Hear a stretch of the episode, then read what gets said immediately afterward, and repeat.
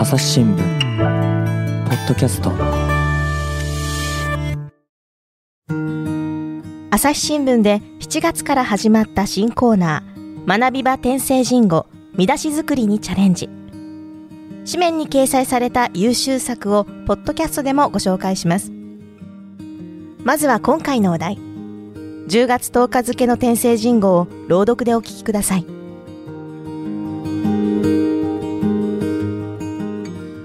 地震で交通機関が麻痺しても帰宅できるかどうか。数年前都心から神奈川県内の自宅に向かって歩き始めたことがある。道を間違えていないか。スマホの地図を何度も見る。疲れるとコンビニに入るという休み休みの道中である。もっとも電波もお店も震災時にどこまで頼れるかはわからない。歩道だって人が殺到すれば渋滞になるに違いない。容易ではないなと思いつつ足を引きずりながら8時間近くの工程を終えた。もしもの時に家路を急ぐべきかその場にとどまるべきか。そんな問いを改めて投げかけたのが7日夜に首都圏を襲った地震だった。駅にもタクシー乗り場にも長い列ができた。職場に戻り仮眠を取った人も少なくなかったようだ。東日本大震災では首都圏で500万人以上が帰宅困難の身となった。大災害時には混乱を避けるためむやみに移動しないでというのが東京都の呼びかけである。一時的に滞在できる施設として公共の建物や学校などが開放されることを今回初めて知った。ネットで施設一覧などを確認しておきたい。天才は忘れた頃にやってくるというが忘れるからやってくるとも言えると防災に詳しい人から聞いたことがある。もちろん天才は止められない。それでも緊急時にどうするかを常に考えていれば災いを少しは減じることができる。一晩だけはしのげるように飴を何個かカバンに忍ばせておく。水の入ったボトルをいつでも持ち歩く。まずは小さな備えから。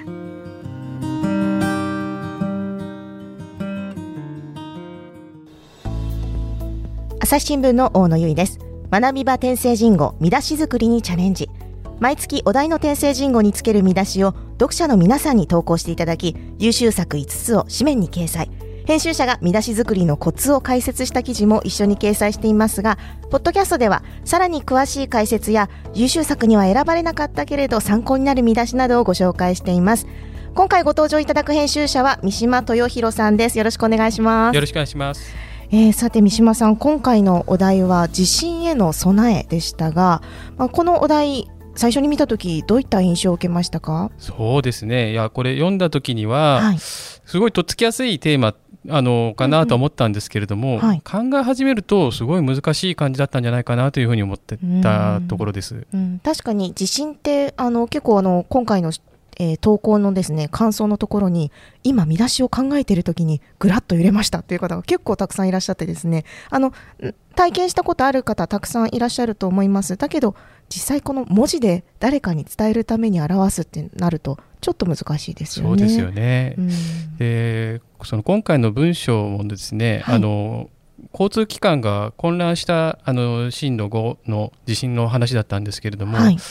家路を急ぐべきかとどまるべきかっていう問いを立ててるんですけれども、うん、その答えをこの文章の中でなんか明確には出していないっていうそうです、ね、そういうこう微妙なところがあってですね、うん、なかなか見出しにするには難しかったんじゃないかなと思いました、うん、確かにあの実際にこれをしてくださいとか呼びかけみたいなものが中にあればあの取りやすいのかもしれないんですけれども、まあ、水の入ったボトルや飴をカバンに忍ばせておこう小さな備えからとこうふわっとこう終わってる感じがしますもんね。うん、そうですね。うん。この天聖人語を書いた筆者は、まあ、8時間かけて自宅へ歩いて戻ってみたと。この体験をあの読んでどうでしたか三島さん。どんなことを考えましたか？まあ、まずこれ読んだ時には、うん、あそういえば自分が帰るとなったらどれぐらいかかるんだろうかな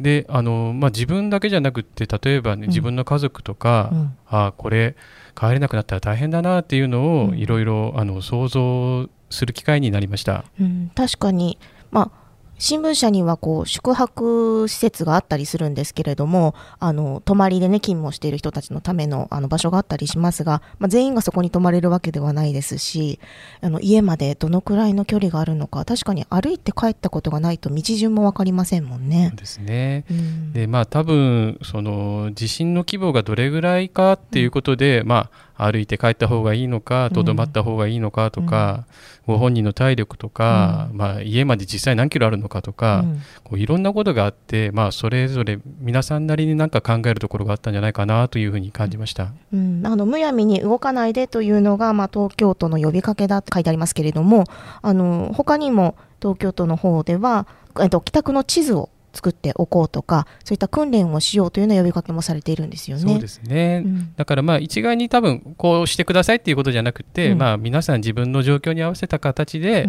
どうしたらいいのかっていうのを考えてくださいっていう趣旨だとあの思うんですね。この今回の文章もね。こういうなんだろう呼びかけというかこんな備えをしましょうねというような話がこうふわっと書いてあるもんですから結構標語っぽい見出しが投稿作多かったように感じるんですけれども。そうですね。だからこうどんどん突き詰めていくと、うん、あのこの筆者の言いたいことはって考えていくと、うん、地震に備えましょうになっちゃうんですけれども、うん、それよく考えるとあれ？あれ？それ？はあはあっていう感じになってしまって、はい、もう当たり前みたいに超えちゃったりとか、あとまあ標語みたいあのなんか地震の防災の標語みたいな、はい、えー、感じがするみたいなえー、印象もあったかもしれないなと思いました。であの標語とかが悪いわけじゃなくてですね、はい、まあ、あの言葉を工夫してあの短くあの伝えようっていうあの印象に残るように伝えようっていうところは見出しと同じなんですけれども、うん、標語はやっぱりどちらかというとその、えー、それ単体で成立する、うん、あのメッセージということだと思うんですね。はい、で見出しはその文章に書いてある具体的な中身を伝えるっていう役目があるのでうん、で見出しがあのあんまり一般論になりすぎると、あははあのいつもの呼びかけねっていう感じであの印象に残らないそういう可能性があるなというふうに思いました。確かに、あの、前々回ですね、今永さんもですね、あの、その日ならではの、この記事ならではの見出しをつけようというような、あの、ポイント解説をしていましたけれども、あの、確かに一般論的になってしまうと、もう知ってる話だからって言ってこの記事読まなくていいやって思われちゃいますもんね。なんで、まああのその呼びか防災を呼びかけるんですけれどもその中でいかにその具体的な、あのことに引きつけていけるかっていうところが、まあ、その見出しをつけるところで難しかったんじゃないかなと思いました。まあ、実際に投稿者の方々、どんな投稿をしてくださったのか、えー、今月の優秀作をここで紹介したいと思います。5つあります。えー、東京都31歳、防災は人の差が、防災は手元から。埼玉県14歳。もしもの天才、いつもの備え。兵庫県70歳。ピンチの友、カバンの中。千葉県44歳。とどまるための勇気と備え。そして埼玉県13歳。一晩の心の余裕を生むために。これのどれもその具体的なところっていうのにこうできるだけこう近づいていく見出しになっているのかなと思うんですけれども一つ一つちょっと三島さんに解説してもらおうと思いますがまず一つ目防災は人の差が防災は手元からこれこの防災という字が一つ目の防災は忘れる災い。で二つ目は防ぐ災いっていう感じになってるんですよね。そうですね。あのー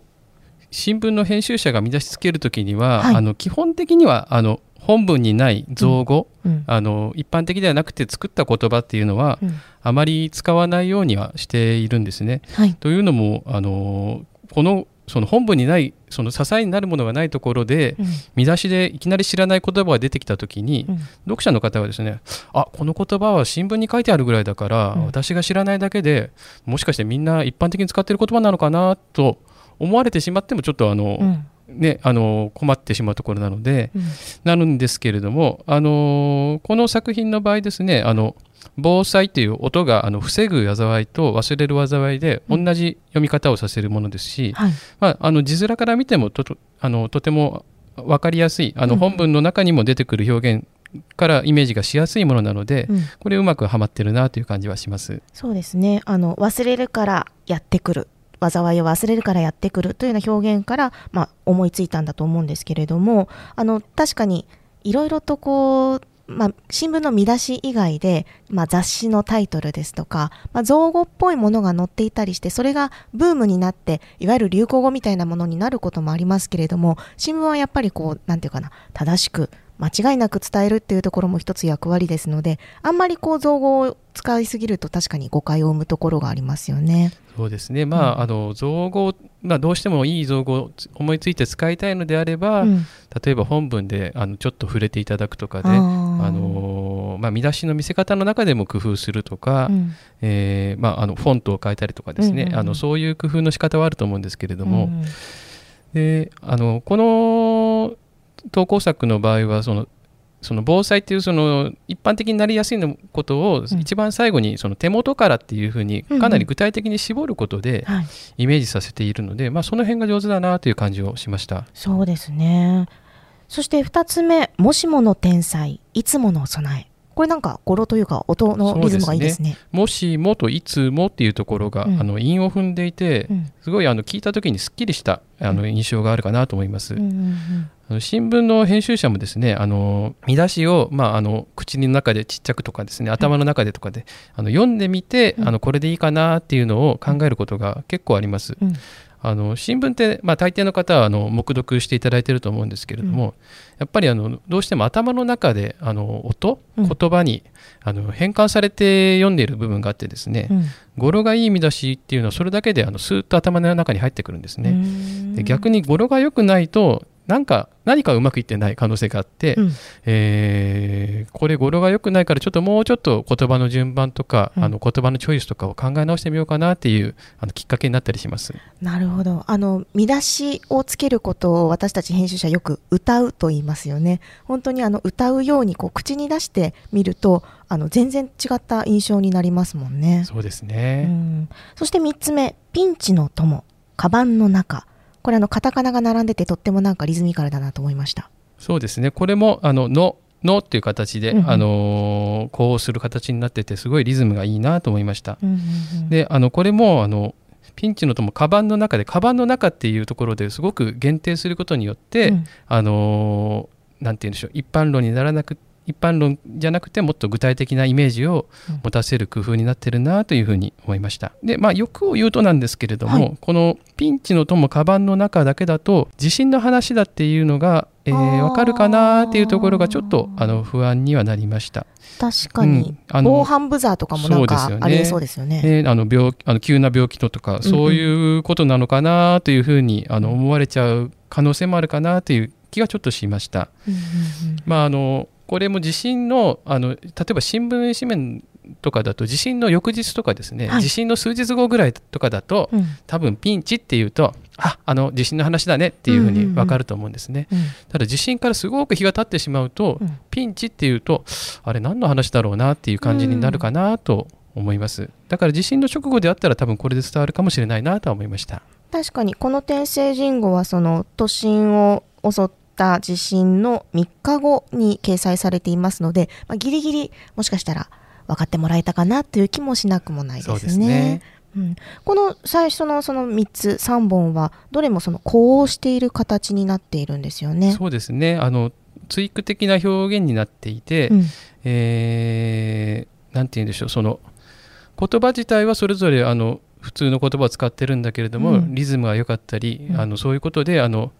読者のあの頭の中にパッと入っていく、うん、そういうあの工夫がしてあるあの言葉を選んであるなという感じがしました、うん、興味を引きつけるっていうことも大事ですけれどもあの引っかかりを持って興味を引きつけるよりはすっと頭に入ってもうちょっと読んでみようと思わせる方がなんとなく読者の理解が進みそうな気がしますね。そうですね。だから言葉であの過剰な言葉は使ってないんですけども、あの飾飾ってあるというかですね、うんうんうん、読者におちょっと違うなっていう感じを持たせるテクニックになってるなと思います。うんうんうん、なるほどそして4つ目「と、ど、まるための勇気と備え」このとどまるはひらがなで、えっと、鍵括弧がつけられていますね。そうですね。これはあのどちらかというとですね、この文章をすごく読み込んでるなという感じがしました。うんうん、で、あのその中でもですね、この勇気っていう言葉は本文に出てこないんですね。うんうんうん、で、あのこのどうしようかっていうところでとどまることをその勇気って表現したところっていうのが、うん、あのすごい噛み砕いてるしその当事者のその心の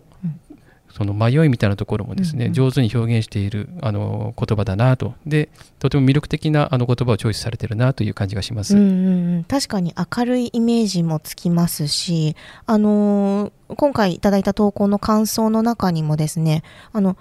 こう見出しを考えているうちにその実際に自分がその場面にあったらどんな気持ちになるのかなっていうのを考えてみましたっていうあの書き込みがいくつかありました。あの、この方はきっとね、その時に早く帰らなくちゃって思ったり、帰れなかったらどうしようって思ったりするけれども、勇気を持ってそこにとどまるっていう想像をされたんだろうなと感じました。そうですね。だからその困難に立ち向かうためにあえてとどまるっていう、うん、そういう表現としてとても上手にこなれてるなという感じがしました。いやこなれてる。言われてみたい。あの本当に。あのよく編集者ねあの見出しをあの評価するときにこなれているってよく言います。あの上手だなっていうふうにあの感じますよね。そして最後の一つ13歳からの投稿です。一晩の心の余裕を生むためにそうですね。これも心の余裕っていう表現は、うん、あの実は本文には出てこないんですよね。うんうん、で、えー、その飴とか水とかそういうものをあえて言うと何かということで多分心の余裕、うん、その飴や水がその心の余裕につながるんだというところまで読み込んだ、うん、えー、見出しなのでこれもとても、あのー、この文章をよく読み込んで自分なりに解釈してそれで言葉を出してきたっていうそういう感じがしますね。うん確かにその心の余裕を生むためにだけだとちょっとどんな話なんだろうと思うんですけれども一晩のとついていることで何かその夜何かあったのかなってちょっと匂わせている部分も私素敵だなと思いました。そうですね、うん、であのこの一晩のというところをやるとおそらくその地震に近い日であればですね、うんうん、ああの夜あの帰宅困難の話だっていうのが、うん、多分ピンとくると思うんですね、うん、そういう意味でこの一晩のというところも聞いてると思います。なるほど。あの今回ですねあのいろいろと投稿ある中でその一晩の心の余裕とこの作品は表現していますが最後のね飴や水小さな備えっていうのを結構見出しに取ろうとしている方たくさんいらっしゃいましたね。そうですね。あの多分ねイメージがとても具体的で、うん、あの使いやすかったのかなという気はします。うんうん、で、あの飴を使った作品もすごいたくさんあったんですけれども、はい、ちょっと飴だけにねよ寄りすぎるのもちょっと辛いかなというのが個人的にありまして、うんうん、まあ、飴があったらその何でもあのしのげるのかっていうと 多分そういう話じゃなくて 確かに。飴もやりましょうと水もありましょう、うん、でその他いろいろ備えられることは備えましょうという中のその、うん、えー、例の一つとして出てくることなので、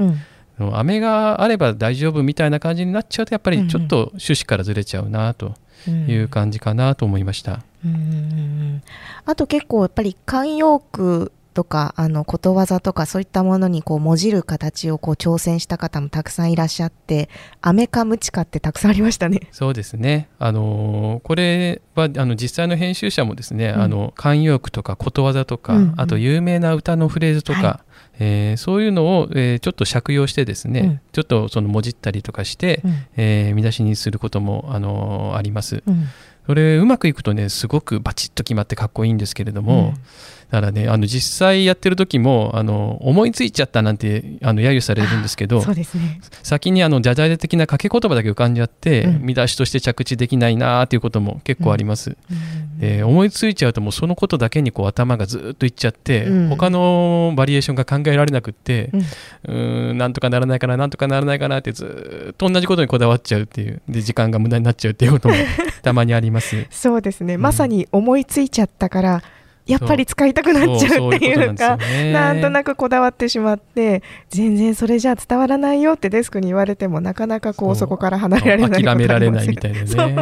往生際が悪いって時々言われちゃいますけれども、うん。ね、あのいいつもですねあの野村修の「いいね」っていうあの解説を書いてくださっているあの編成本部長がですねあの飴を使った見出しがいいんじゃないかと、随分頭をひねらせたと言っていました。でもやっぱりあの編集者からするとですね、あの前回のアフガニスタンの話でも、あの、星空に思いを馳せた部分を、まあ、どうもドラマチックなので見出しに使いたくなるんですけれども、ちょっとそこまで話を広げて見出しに取ると、なかなか着地ができない。着地、いわゆるその伝わる見出しにまとめらきれないということですよね。そうですね。うん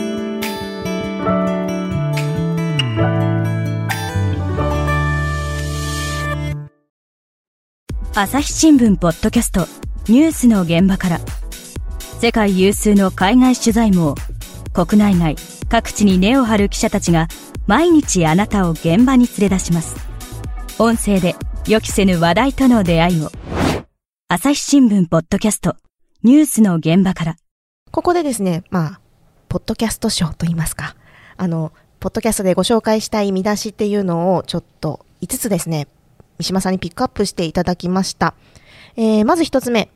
ポッケに飴玉、実践、プチ減災。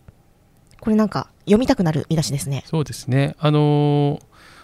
まあ、飴玉を使ってるんですけれども、うん、飴玉だけで終わらせなくてその後であのプチ減災っていうあの言葉につなげているので、うんうん、まあ、飴玉があの例であるというのはよくわかる見出し、うん、でこのプチ減災っていうところはですね、はい、あの小さな備えっていう言い方はするんですけどあんまりプチ減災って言わないんですけれども、うんうん、まあ、あの流行り言葉にちょっとかけたところがあって、うんうん、えー、おっというと感じがしてあのキャッチーな感じがするかなと思いました。そうですね。なんかあのプチプラとかって言って結構もう普及してる言葉だなと思うんですけれどもプチってその小さいっていう意味とまたなんか可愛らしい雰囲気もあってちょっとやってみようかなっていうような気持ちにもなる気がしました。そうですね、うん、そして2つ目はえ一晩の備えありますか？これはあの問いかける形になっていてですね、うんうん、あの見出しでもたまに使うんですけれども、うんぱりこれ読者からするとこれ自分に聞かれてる感じがするのでそうです、ね、ドキッとする、うんうん、あれあるかなっていう感じになる、うん、そういう意味であのそのこの文章が伝えたいことをですね、えー、あのそうやってドキッとさせて伝えるっていう効果があるのかなと思いました、うん、実際三島さんはお家とかでそういった防災グッズを揃えたりとか何か対策とかしてますか？お水のペットボトルをあのストックで買ってあるぐらいなんですけれども、じゃ実際ちゃんと備えられてるかっていうとちょっとなかなか心もとないというか。そうですよね、はい、あのつい先日ですね私あのテレビであの防災オタクといいますか防災にすごいハマって研究してらっしゃる方がの出演していろいろと語っているのを見たんですけれども、はい、あの防災のために別のスペアの家まで購入している方でですね、あの、ありとあらゆる、あの、保存食が、もう多分何年分もあるだろうっていうぐらいに、あの、保存している方もいらっしゃいました。ちょっと極端かなと思いつつも、私もあの、缶詰をいくつか、あのローリングストックって言ってその使い普段も使ってるんだけれどもいざという時の備えになるというようなものは用意していますね。そうですね。だからできることをうまく続けていくっていうことが多分大事なんだろうなっていう感じですよね、うん、そうですね。それもう一つその具体的でいつでも飴とペットボトルという見出しもありました。そうですね。これもあの最後の飴とペットボトルのところを、うん、えー、フォーカス当ててででも飴だけにしなくてペットボトルまで入れているので、うん、まあ、多分その2つ並べてしまえばこれが並列であるというか、うん、あの例示であるというのが分かると思うので、うん、これでもあのなんていうんでしょう雨だけにあのフォーカスが当たった印象にならないかなというふうには思います。うんうん。ただちょっとこれだけだとやっぱり地震とか防災の話かどうかっていうのがちょっと分かりづらいので、うん、まあペットボトルを、まあ、ペットボトルのが分かりやすいんですけれども、うん、ボトルとかって言い換えちゃうとか、うん、えー、水とか、えー、に変えてもうちょっとあの災害をイメージさせる言葉を付け加えることができたらなんかもっと効果的になるかなという気はしました。確かに。あの具体的に見出しを作りましょうとは言いつつあまりその限定的な具体性になりすぎるとちょっと伝えたいことからずれてしまう場合もありますもんね。そうですね。だから、うん、あの必ずしも防災っていうふうに言わなくてもいいんですけれども、うん、まあ、一晩とか、うん。えーそういうのがあるとあなんか地震の話なんだなっていうのが伝わるそういう言葉がちょっと足せるといいかなと思いました。匂わせにちょっと挑戦したいところですね。えーそして4つ目、忘れた頃でも帰れる備えを。これはあのよーく読むと、はい。あの逆説的に忘れちゃっても、あの帰れるようにっていうことで、あのどういう時に地震が起こるかわからないから、うんだから忘れちゃっても大丈夫なようにしましょうという、うんうんそういうメッセージなのでうんうんこの辺もあのこの文章をちゃんと読んで、えー自分で見出しをつけてみたなという感じがしました。そうですね。あのー天才は忘れた頃にやってくるというが、忘れるからやってくるっていう文章をこう、しっかりと噛み砕いて、あのー忘れた頃でもと言い換えてるところが素敵だなと思いました。そうですね、うん。そして、えっと、最後ですね。もしもをいつも少しだけ。これはですね逆にあの具体的なことはほとんどあの、うん言ってないんですけれども、うん。こういつも少しだけっていうふうに言ったところで、うんうん。こうなんて言うんでしょう。こうだいぶその雰囲気がある見出しになってるなと思います。うんうんでもしもで、まあ、少し伝わってはくるんですけれどうんも、もう少しだけあの地震の話とか、えー帰宅困難の話だっていうのが分かる触れ分かる言葉をちょっと足せれば、えーもっとこの雰囲気が生きてくるんじゃないかなという感じがしました。うんうんうんまあ、例えばですけれども地震と言わずに揺れとかあのいろいろこう言葉の言い換えをちょっと考えてみるとあの少し具体的な見出しが歌えるようになるかもしれませんね。そうですね。うーんあの今回もですねたくさんの投稿をいただきましてあの私も楽しみにいろいろと感想を見たんですけれどもあの見出しを考えることがすごく楽しいですっていう方たくさんいらっしゃいましたあの実はですね先日あの投稿をしてくださっている学校にですね、えっと、取材に行く機会がありましてあの投稿している学生高校生たちに私も直接会って話を聞いたんですけれどもあの授業なんかでもみんなでワイワイ言いながらあの考えてくださっててですねあのその中で私ちょっとぜひあの紹介したい見出しがありまして、えっと、その学校の学生さんが作った見出しなんですけれども「え備えあればつれえなし」あ面白いですね。あの憂いなしっていうのにちょっとかけてて、そのやっぱり8時間も歩くのが辛いっていうところからあのつれえってまあちょっと若者言葉というかあのちょっとヤンキーな感じもしますけれども、ちょっと面白い表現だなと思います。うんね、あのそれもさっきの話のあの決まり文句とかよく知られているフレーズで、はい。に引っ掛けたところでチャーミングな言葉になってるかなと思います。うんうんうんただ、まああのまあ、このその見出しはギリギリありかなとは思うんですけれども、うん。これ地震のお話で、はい。多分実際被害というかですね、うん。帰れなくて困った方がすごいたくさんいらっしゃったお話だと思うんですね。うんうんその時にこうあまりあのあなんて言うんでしょう、えー遊び遊んでるような印象とか、うん。あの面白がってるような印象に取られちゃうとあの伝えようと思っていることが伝わらないということがあるので、うんうん。その辺はあの、まあ普段我々も新聞の紙面を作るときにあのその見出しの表現で、まあ、誰か傷つく人はいないのかとか、うんうんうん。えーそういうことはあの考えるようにしてるんですけれども、まあ、そ特にあの地震とか実際に被害が出る話の時っていうのは、かなりその辺はデリケートに考えてはいます。確かに。面白がってあの楽しんで見出し考えることが大事なんですけれども茶化しすぎるとちょっとまあ傷つく人がいるかもしれないっていうことですね。ただまあ今回のは、まあ、あの東日本大震災みたいな地震とは違うので、うんうん。まあ、その見出しもギリギリありかなという感じはします。そうですね、うん。とても面白い見出しだと思いました。あともう一つですね。あの同じ学校の学生さんで備える利点はどこまでもこれも多分あの線路は続くどこまでもとちょっとかけて考えてくれたようなんです。そうですね、なんかあのいろいろとねあの思いついたものからあのどんどん派生してあのいろんな言葉を考えてあの数週間ですねずっと考えて考えてあの今回もギリギリになってしまいましたという投稿者の方たくさんいらっしゃいました。あのぜひですねあのご家族でも夫が考えているのを見て私も投稿したくなりましたなんていうご意見もいただきましたのであの楽しんでぜひ投稿していただければと思います。ね。あの編集者もですね、うん。あのずーっと考えていいのが出てこなくて えー今日はでダメだったなと思って 帰る途中にとことこ歩いてると、うんあ でももう新聞には反映できないっていうことも結構あります。そうですよね。三島さんも結構そういうことありましたか？ああ、もう結構あります。悔しいんですよね、悔しいですね。なんかこういう言い方ができないかな、うん、うんダメかと思って、うん、あのまあとりあえずじゃないんですけれども、うんまあ無難なところでつけといて、考えようかなと思ってたんだけれども、新聞のがすり終わるまでには思いつかなくって。だけど帰る途中に気がついたとか 夜寝ようと思った時に思いついたとかっていう時が一番悔しいですよね、寝る前に思いついちゃったら三島さんどうしてるんですか？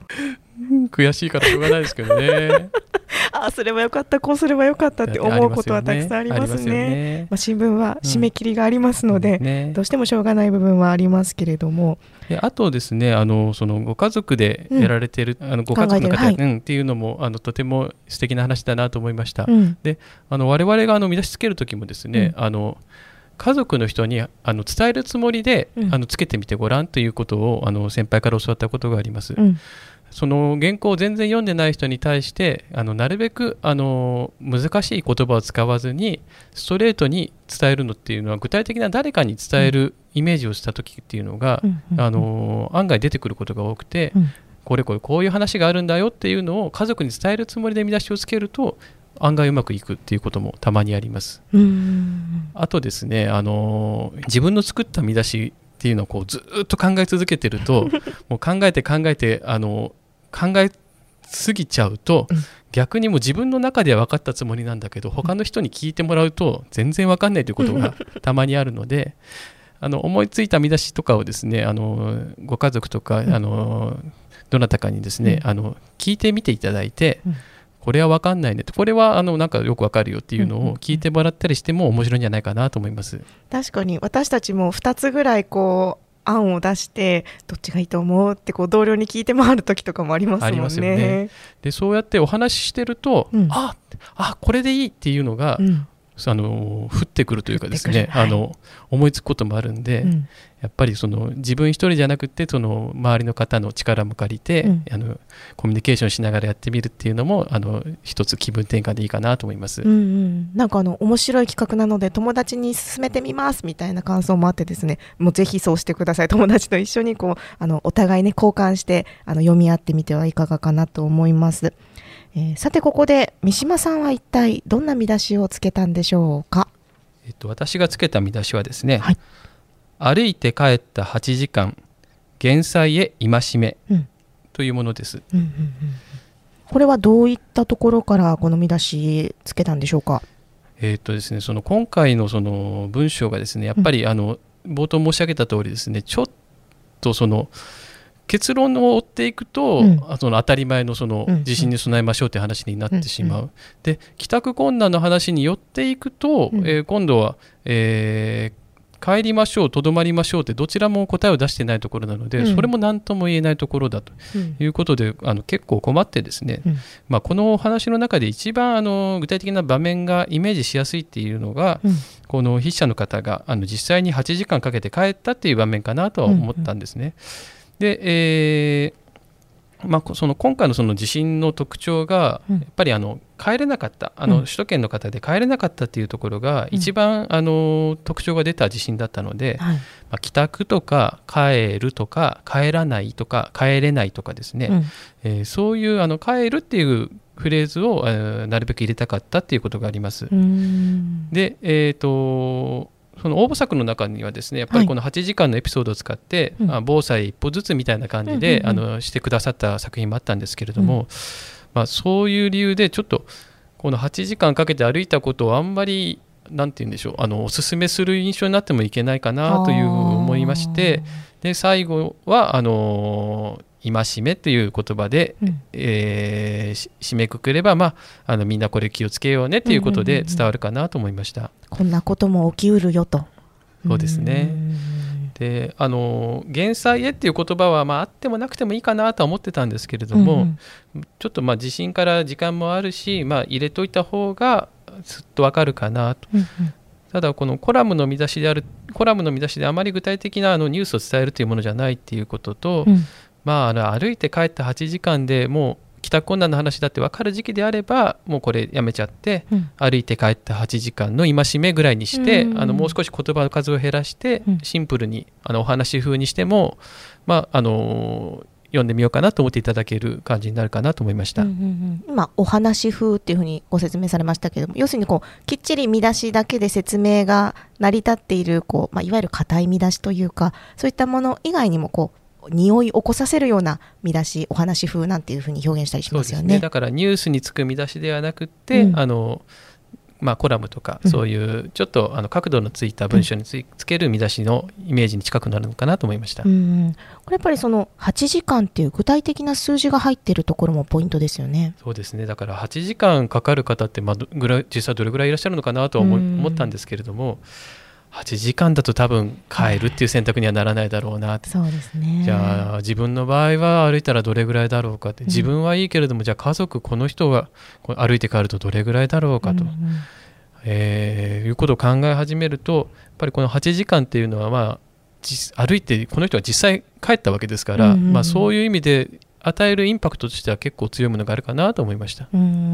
んあの感想いただいただいた感想の中でですねとても興味深い感想が一つありましてあの天聖人語に見出しがついていない理由が分かりましたっていうものがありました。えっとなんでかっていうとその天聖人語毎日その文章を読ませるためだと見出しがついていないから文章を読んでみないと内容がわからない。で天聖人語のこう目的っていうのはきっとその文章を読むことでみんなに考えさせることなんじゃないかっていうふうに書いてくれた方がいらっしゃいまして、まあ、まさにこの今回のテーマなんかは特にこう文章を通してこう実際どうだろうっていう場面をイメージしたりあの私の家族は友達はどうなるかしらとこういろいろと想像を働かせるこうきっかけになりますよね。そうですねやっぱりこのなんていうのか一般論だけの話じゃなくて、うん、えー、私は8時間かかったかかったとか、うん、で駅でこんなにあの大変な、えー、列ができたとか、うんうん、そういう話があるあってからこうこう文章が続いていくとですね、うんうん、やっぱり自分のことに引きつけて考えるっていう機会になったのかなと思います。まあ、あの編集者なかなかその訂正事語に見出しをつけることってありませんけれども 三島さんこれまで訂正事語の見出しをつけてみようなんて考えたことありました？いやないです書き写しとかはどうですか？やったことあります？書き写しも私はやったことはないですね。結構あの投稿者の方もですねあの書き写しやっていますという他にですね一個面白いなと思ったのがタイピングの練習に使っていますと。まあ、確かに文章量としてちょうど良さそうですよね。そうですね。うん、603文字でちょうどいいぐらいの長さでこうどれだけ早く打てるかとかやっぱりこうなんだろう漢字を書く機会ってなかなか少なくなりましたけれどもパソコンで打つのは機会あのあるいはスマホで打つ機会っていうのは結構増えていてあのその時に正しい漢字を選んだり正しい表現を選んだりするっていう上ではちょっとなんか勉強になりそうだなというふうに思いました。そうですね、うん。あと、学校の先生が結構あの教材としてこの学び場転生人語を使ってくださっているようで、あの見出しはもちろんなんですけれども、あの英訳が第1週に載ってるんですよね。で、その英訳を毎日読みたいですという感想がありました。あの、毎日読めます、実は。あの、無料で読めます。えっと、朝日新聞のですね、えっと、アジアジャパンウォッチ AJW というあの英語ニュースサイトがあるんですけれども、あの、そちらにですね、あの、天聖人語の英訳が毎日掲載されています。あの、天聖人語で検索するとちょっと出てこないんですけれども、あの、英訳の回のところの、あの、記事の前文に、前文ですね、最初のリード文のところにも掲載されていますが、えー、ラテン語ですね、Vox Populi、Vox Dei という、あの、VOX っていうこの頭文字で始まるラテン語で、えー、民の声は神の声という表現なんですけれども、それが英語版天聖人語のタイトルになっております。あの、ぜひ検索してみてもらいたいと思います。あの、いろいろとね、あの、学び場天聖人語を活用してくださっている方がたくさんいらっしゃるようで、とても、あの、嬉しく思っています。えー、次回のお題はですね、11月14日付の天聖人語、カニカマがテーマです。ちょっと面白そうだなと思います。ぜひあの皆さん投稿してください。よろしくお願いいたします。今日は三島さんありがとうございました。ありがとうございました。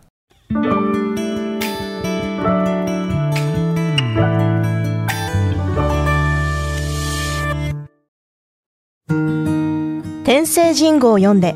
読解力アップにも役立つ見出し作りにチャレンジしませんか？見出しを考えることは文章を読み込んでポイントをつかみ短い言葉で内容を表現する訓練にぴったりです。15字以内の見出しとその見出しを考えた理由を添えてぜひご応募ください。見出しを考えた理由も含めて優秀作を選考します。優秀作は朝日新聞の朝刊に掲載するほか図書カードをプレゼント。また応募者の中から抽選で新聞学習に役立つグッズをプレゼントいたします。概要欄の URL から